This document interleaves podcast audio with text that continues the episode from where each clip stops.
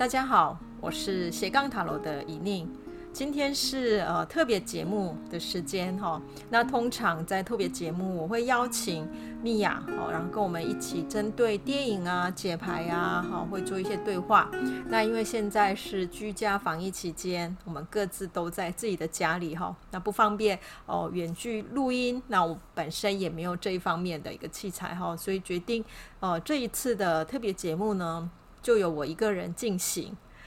呃，我想这一次的呃疫情，很多人的生活习惯呃被强迫改变，哦，也就是呃以往我们都可以固定的在同一个时间起床，然后去上班，哈，去工作，然后会在差不多的时间回来，然后一天一天都依照某一种规则在生活。那规则这件事情，当我们在规则内的时候，呃，某一方面它会给我们一种安心感，好，因为我知道下一步我会在哪里，有这种可掌控的安心感。可是它也是一种无聊跟无趣，好，就是啊，当我呃。在想下一步要干嘛的时候，哦，似乎我在哪里这件事情是都可以预测的哈，所以，呃，习惯这件事情，一方面它带给我们一种安定，但另外一方面确实会让生活变得有点无趣。好，那在疫情呃发生的这一段时间，我们在很短的时间内被迫改变了一些生活方式。那这种改变呢，虽然感觉上我们每一个人的生活习惯是被局限在特定的范围，好，所以感觉应该是给予安定的。可是这种特定的范围的模式，对很多人来讲反而是生疏的，是陌生的。好，所以呃，一旦呃一种行为变成生疏跟陌生，不管它是在诶我们的家里还是在外面，其实都会带给我们一些不安跟焦虑。好，所以在这样的过程，我们也会努力，呃，希望为自己再找回，好，让我觉得熟悉的感觉，好，所以，呃，在居家防疫期间，如果大家能够给自己一些规律的生活，呃，节奏，好，就是对某些事情还是给予一点，呃，秩序或节奏感，哈，或许在，呃，这段时间，呃，不会觉得过于。松散，或者是感觉生活一片混乱。如果家里有其他的生活成员哈，可以大家一起共同哦、去达到一个共识。尤其是在呃在我们面对一些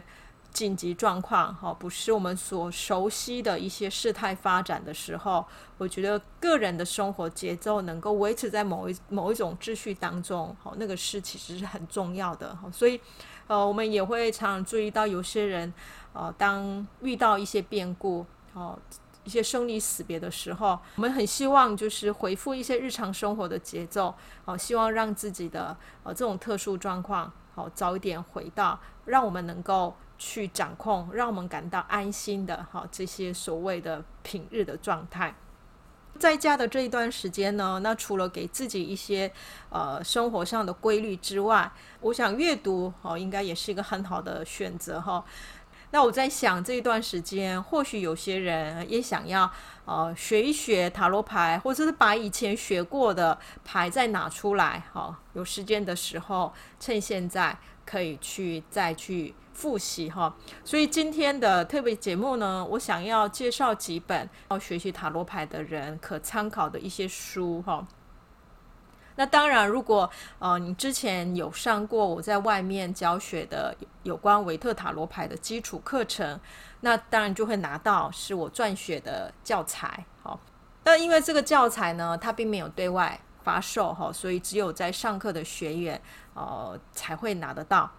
那除了就是这个教材之外，呃，如果你是呃要自学的。那我这边呃想要介绍的第一本书呢，哦、就是呃 Rachel Pollack 他写的《七十八度的智慧》。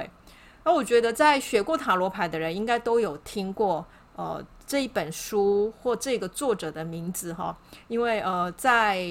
国际的呃塔罗世界哈，现在在世的两位很有名的。成为塔罗大师的哈，一个是 Rachel Pollack，一个是呃 Mary Greer 哈。那这两个人在台湾其实个别都有翻译出书哈，只是我觉得可惜就是只有很很少数几本哈。那以呃 Pollack 来讲，哦、他最有名的当然就是七十八度的智慧。那这一本书呢，在台湾其实翻译的年代比较晚。那我记得可能就是要两千年以后，可是，在国外是大概一九八六年左右，他就已经完成了。而且，当他完成之后，有很长一段时间，其实在被评为是塔罗的圣经。好，也就是呃，想要学习塔罗牌的人，我觉得都可以从这一本书得到一些很好的指引。那我会介绍《七十八度的智慧》这一本书哈。呃，主要的原因呢，因为现在台湾的塔罗书。哦、呃，绝大部分其实在于教大家怎么去，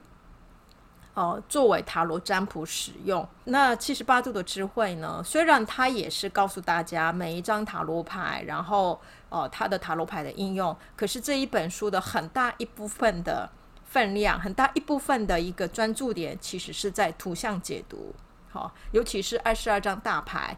呃，维特牌里面。维特当初在出哦二十二张大牌的时候，因为他个人的神秘学的研究，他在图像上其实做了非常多的变更。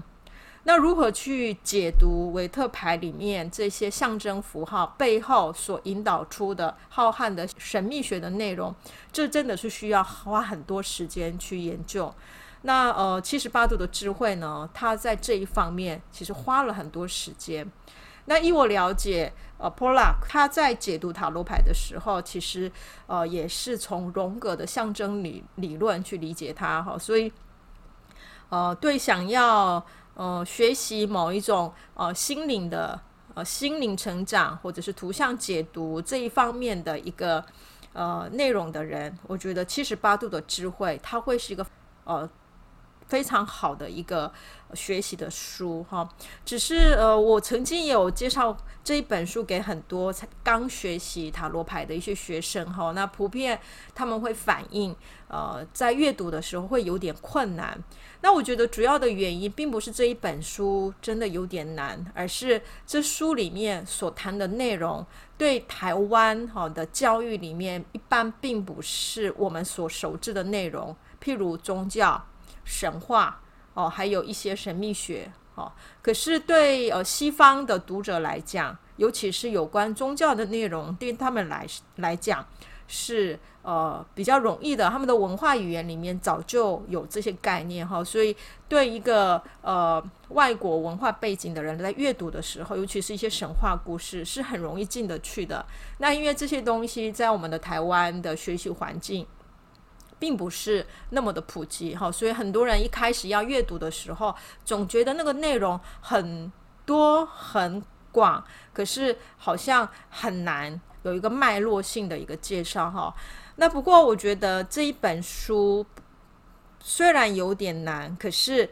它会是一个一直可以放在身边，对塔罗大牌。哦，一再一再的可以去深读的一个很好的引导书哈，所以，呃，大家一开始的时候有一点困难，但不要放弃哈。他你可以先从呃你手边有的和一些塔罗大大牌的简单的介绍书看一看，然后真的很想要去走入像我在做的这样的一种塔罗牌的图像的学习这一条路的时候，我觉得七十八度的智慧可能就会成为非常好的。一个学习书哈，那除了这个之外，其实台湾也有翻译另外一本 Pollack 写的书，就叫《塔罗全书》哈。那《塔罗全书》呢，它比较像塔罗的百科全书哈，也就是 Pollack 它是把呃塔罗牌本身它的历史背景啊，还有这些符符号图像跟其他的神秘学之间连接到底是什么哈，就是用呃。把塔罗百科全书的这样的概念去写的哈，所以如果呃，我觉得你想要有更普及化的对塔罗牌的认识，我觉得塔罗全书也是一个去可以去翻阅的一本书哈。那另外就是刚才谈的，就是除了 Pollack 之外，还有一个很重要的一个作家哈，就是呃格瑞尔哈。那格瑞尔在台湾并没有翻译他呃针对呃七十八张牌的一些解读的书，反而翻译了另外一本。呃，就是比较是进阶者学习塔罗牌进阶者使用的书哈，叫做《跟着大师学塔罗》哈。那这这一本书呢，它比较不是就是呃，我要学习七十八张牌的这样的基本书哈，它比较像是呃，我现在拿着塔罗牌，想要进行呃有关对自我的对话，有想认更认识自己。哦，想要我想要知道塔罗牌怎么应用在认识自己这件事情上的时候，我觉得这一本书其实就是告诉大家一些方法。借由书里面去介绍的一些方法呢，诶，我们可以发现说，哦，原来塔罗牌哦，它不是只有用在占卜，哦，它还可以有其他的应用方式，可以帮助我们，也会形成学习自己认识自己的一个这样的一个一个方向。那格瑞尔呢？他还有一本书在台湾有翻译，叫做《塔罗逆位牌》。那这这一本书呢，其实我也觉得它是一个很好的，就是呃专门可以去呃认识哦、在塔罗占卜的时候，逆位牌本身它可以代表的意义是什么的这样的一本书哦。那也很可惜，因为出版第一刷是在二零一二年。那有时候我也会介绍我的学生们。哦，在询问逆位牌的时候，跟他们讲说可以去读这一本书。哦，可是很多人都反映就说是绝版了，买不到。哦，所以只能到图书馆呐、或者是二手书店去找这本书。哈、哦，其实很多人在塔罗占卜里面对逆位牌的解读有很多的障碍或者是抗拒。哈、哦，那我觉得如果有这样的一本书，哦，可以帮助大家，哦，更深一点去思考。到底占卜的时候，逆位牌，到我们要怎么去怎么去看待它？哈，所以我觉得这也是如果你能够找得到的话，我觉得是一个很好的参考书。哈，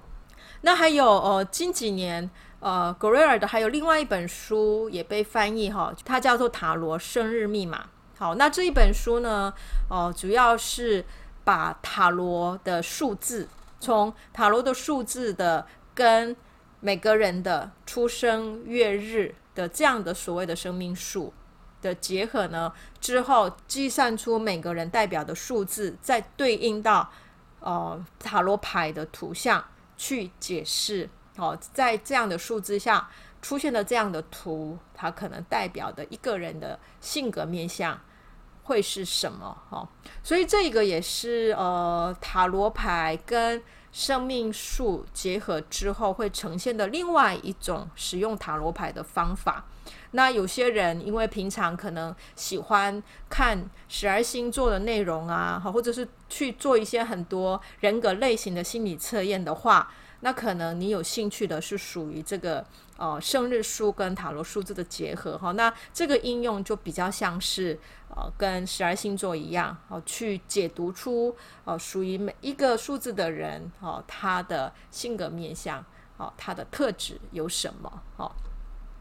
那除了这些呃书之外，那还有另外一本书哈，我觉得是学习塔罗里面非常特别的，哦，它叫做塔罗冥想。好，那这一本书呢，哦，也是这几年哈在呃。心灵工坊翻译出来的，那大家也知道，其实心灵工坊翻译的书比较偏向于一些呃学术类的书哈。其实它这本书应该把它归类在比较是属于宗教类的书，因为它里面所谈的是天主教的呃隐修或者是修炼的一个概念。好，那写这一本书的作者，他是以无名氏哈，就是呃没有把自己的名字写出来哈。不过呃很多人去考究也了解，他是一个天主教的一个呃做灵修的这样的一个人哈，所以他里面所写的内容其实都比较偏向于就是基督宗教，好，在灵修的过程的一些很深的。相关的神学神学的内容哈，所以这样的一本书，当然，如果是我是因为对塔罗牌有兴趣，所以我想要读看看的这样的角度去接触它的话，一定会觉得很挫折哈，你会觉得书里面到底讲什么，我看不懂哈。因为这一本书它并不是从塔罗牌进去的一本书，它比较像是从宗教的灵修这样的角度，只是这个作者呢，他是借由塔罗牌的图像，尤其是二十二张大牌来做解读，哦，就说诶。天主教灵修里面有这样的概念，那如何从这个塔罗图像里面去解读出哦是这样的意思哈？所以呃这一本书非常特别，可是它并不是应用在学习塔罗的这样的一个领域，它比较像是用塔罗牌的图像来去认识天主教灵修的一本书哈。那如果讲到灵修呢，其实很多年前台湾也曾。翻译过一本书，它叫做《与塔罗有约》哦，然后它的副标题呢叫做《乌斯宾斯基透视你的深层意识》。呃，这本书呢出版后啊，呃，我记得它出版第一版之后就绝版了，因为我手上拿到的是二零零八年的一刷，然后之后其实再也没有在书店或出版的时候，我有打电话问过，已经没有库存了。呃，这一本书呢，其实被很多人呃忽略，哈、它是薄薄的一本书，然后是中英文对照出现的。那有些人是把它视为是好像是学习英文的一本书，哈、可是可能很多人不知道，乌斯宾斯基这个人，他是在俄罗斯的神秘学非常重要的一个一个人，哈、哦。他在台湾可能啊、很少人知道，哈、呃，不过他是把俄罗斯东正教文化下的神秘主义第四道的思想介绍给西方世界的很重要的神秘学研究者哈。我，在台湾也有翻译翻译出了另外一本乌斯宾斯基的书，叫做《探索奇迹：认识第四道大师葛吉夫》哈。那这一本书就是哦、想要对。第四道思想有兴趣的人啊，我觉得是很适合去来阅读的哈。那在台湾，我曾经有参加过一个团体，有在介绍呃葛吉夫他的第四道思想里面延伸出来的神圣舞蹈。那神圣舞蹈其实就是借由我们的身身体的某一种律动去进行好一种心灵修炼的一个一个方法。那呃，乌斯宾斯基呢，他在跟随葛基夫的过程，其实他学习了葛基夫的思想。那在这个思想当中，呃，他也接触了塔罗牌之后，借由他对第四道思想的一些看法，把它应用在塔罗牌的图像，然后去呃解读了。塔罗牌的图像本身呈现的生命意义是什么？那这样的图像又可以把我们带领到什么样的一个心灵成长？所以，呃，我觉得《与塔罗有约》这一本书算是在呃认识塔罗牌的这个领域里面是一个非常特别的一本书。毕竟，它所介绍的是在台湾很陌生的俄罗斯的神秘主义的一个研究者所写出来的一个内容。好，所以，呃，像刚才讲的塔罗冥想或与塔罗有约，都比较像是把塔罗牌应用在灵修的时候的呃一个使用方法。好，那我觉得是有点可惜，就是在台湾啊，并没有那么广泛的把一些国外比较著名的、比较重要的塔罗术都有。都翻译出来哈，那在目前台湾的塔罗书的翻译偏向于都还是以占卜的使用的指导书为主，或者是哦，现在这几年也有很多哦台湾的哦作者们哈自己会出塔罗专书，当然也都还是比较偏向于是呃占卜的指导。那不过呃像当初我这个节目叫做斜杠塔罗哦，就是希望呃。介绍给大家，就说塔罗牌不是只有占卜的应用哦，它可以有非常多不同面向的使用。主要的原因就是塔罗牌本身是一个图像的这样的一个结构，那图像它可以借由不同的面向去解读，都可以出现有趣的故事。好，所以借由我们斜杠塔罗的节目，也就是希望大家可以用更广泛的。角度跟视野去认识塔罗牌，去应用在认识自己的这样的一个领域上，可以怎么去使用它？哈，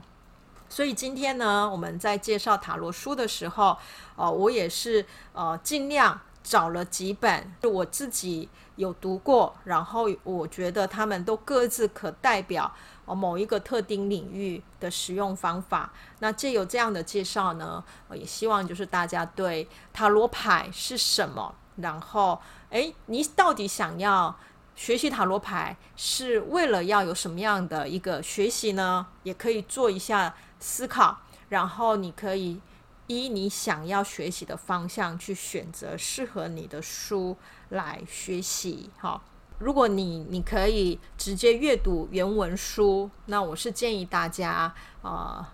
直接去购买原文书哈，因为原原文书可选择的塔罗学习的那个内容真的很广泛。那在这里面，如果你是跟我一样喜欢韦特塔罗牌的人，当然不能忘记的一本书，就是韦特本身在发行塔罗牌之后出版的《the pictoria Key to the Tarot》这一本书哈。而且呢，这一本书呢，因为是一九一零年出的，它已经呃过了所谓的版权。的时效哈，所以呃这一本书你只要打它的名字的话，其实就可以在网络上下载到免费的电子版。它没有很很厚，就薄薄的一本。可是这一本，尤其是前面的 introduction，就是导论，可以好好的阅读哈，因为那导论里面其实就非常精髓的，韦特本人撰写了他当时对塔罗牌的研究的认识。还有当时的人哦，怎么去理解塔罗牌的历史？还有这塔罗图像到底为什么当时金色黎明会或者是神秘学者们会想要研究它？在前面的导论里面有非常清清楚的，韦特他个人对塔罗牌的一个想法都有被介绍到。是韦特牌，它可以是现代塔罗牌的某一种。呃，改革者，好，也就是从韦特牌开始就有了跟以往很不一样的一个图像表现。那这些图，呃，为什么要这样呈现？还有最重要的就是韦特牌的大牌的数列其实有有改变的。那些这些改变是为什么？那韦特在这一本他的专书里面其实就有介绍到。哦，所以我觉得，呃，如果真正要了解呃塔罗牌，也就是韦特塔罗牌。哦，它本身图像所代表的意义，我觉得回头去看韦特自己本人的专书，我觉得是一个非常重要的。那只是很可惜哈，那这一本书目前为止我是还没有看到翻译版，好，所以哦也只能呃请能够阅读原文的人去寻找原文版来阅读，好。好，那有关塔罗学习书的介绍呢，今天就到这边结束。那希望大家在呃居家防疫期间呢，也可以就是借由阅读还有学习塔罗牌，可以带给呃各位观看世界的不一样的角度跟视野。那呃，就算你现在手边没有塔罗牌或者是塔罗相关的书，那你也可以去聆听。斜杠塔罗，好，就是呃，斜杠塔罗从从一开始的节目到现在，就是呃，希望给大家一个引导，好，然后对学习塔罗有兴趣的人，呃，借由我们斜杠塔罗的介绍，可以认识塔罗牌的世界。好，好，那我今天的介绍呢，就到这边结束哈。那希望我们这一次的居家防疫的时间呢，可以尽快解除。如果你有有关学习塔罗哦，还有就是呃，对我所介绍的一些节目内容有任何的疑惑，欢迎可以到塔罗的奇幻旅程粉丝专业留言。谢谢大家，拜拜。